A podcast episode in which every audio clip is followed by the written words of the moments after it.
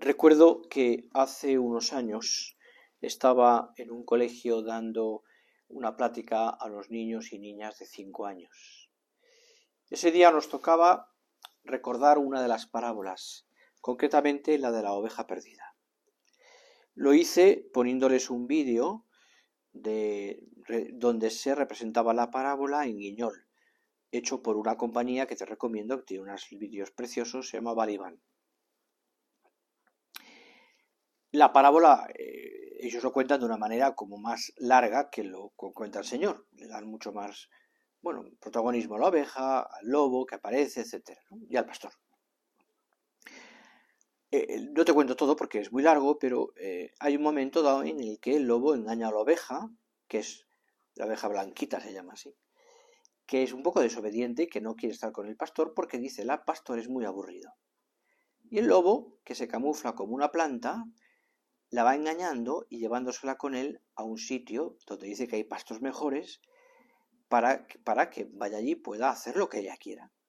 Y el lobo la engaña diciéndole, es que tienes que ser libre y el pastor no te deja ser libre.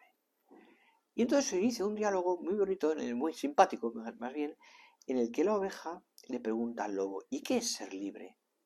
Y el lobo le responde lo que entiende una oveja, un niño, quiero decir.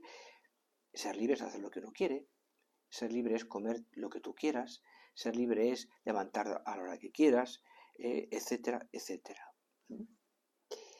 Y em, entonces la oveja dice, pues quiero ser libre. Se lleva el, lobo a, la oveja y cuando, bueno, ya está lejos, le ataca. La oveja se defiende hasta que llega el pastor y la salva el pastor le recomienda que no lo vuelva a hacer, que es obediente, etc. Entonces, acabada la parábola, nos paramos con los niños y las niñas y les pregunté a ellos cinco años, entendedme, qué entendían por ser libre. Y entonces, pues me dijeron lo que un niño dice habitualmente. Por ser libre es llegar a casa y hacer lo que quiera. Ser libre es levantarme lo que me da la gana. Ser libre es comerme los chuches que me apetezcan ser libres, bueno, fui escuchándole lo normal de un niño, ¿no? Hasta que un niño se levantó y me dijo, don Javier, ser libre es hacer lo que papá y mamá me dicen, pero hacerlo porque yo quiero. Me lo dijo, no, no exactamente así, pero esa fue la idea, con palabras de niño. Y me quedé impactado, porque esa es la definición, digamos, de libertad.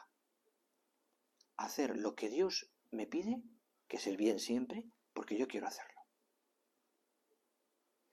Claro, el fondo amor y libertad están tan unidas. Y verdad, la verdad os hará libres, dice el Señor. La verdad, no al revés, ¿eh? No la libertad, no, no, no definimos la, la verdad porque según nuestra libertad, sino que la verdad, que es una, que es Dios, si la amamos, nos hará libres. Porque el amor no es un derecho. No puedo amar por deber, por obligación. A la fuerza no hay cariño, dice un dicho. Soy libre en mi corazón para amar hasta el final de mis días.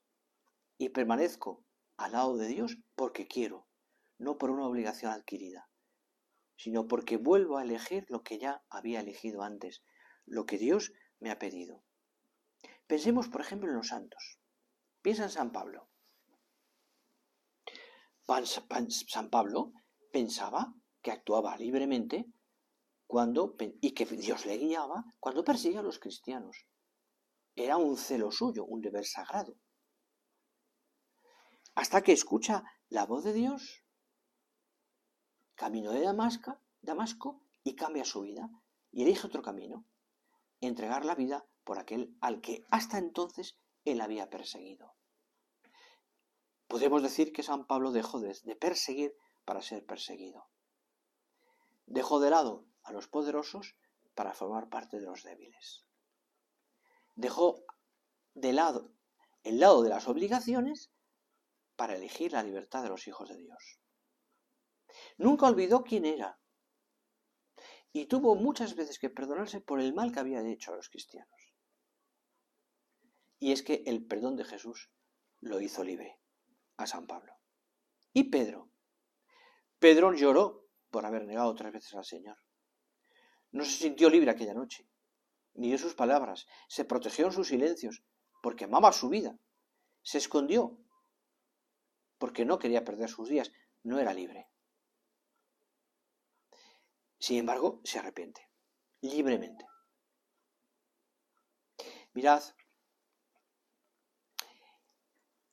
e, la libertad en el fondo está en nuestro interior. Es así. Y en mi interior siempre hay esperanza. Dentro de mí hay una libertad a la que no estoy dispuesto a renunciar nunca, que me lleva a la esperanza. Por eso a mí la libertad me da siempre alas, alas para tener una actitud positiva en medio de la tormenta y una paz profunda en mi alma, porque siempre sé que Dios está a mi lado y puedo seguirle. Por tanto, si elijo seguirle, si elijo subir, ¿eh? si, si, si elijo seguir al Señor, aunque tenga que subir y me cueste, me siento libre. Me siento libre. Fijaos, e, el amor en el fondo me libera. Me libera.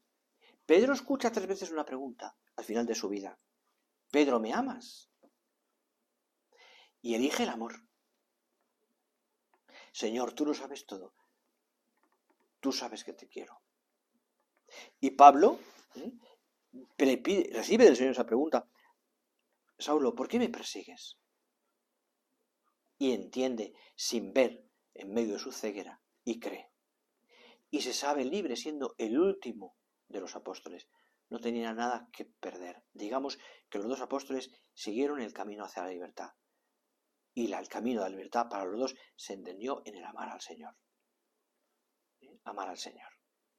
Que la libertad la entiendes así, como el camino que tenemos para amar al Señor. Si amas al Señor, serás siempre libre. A Él se lo pido para ti y para mí.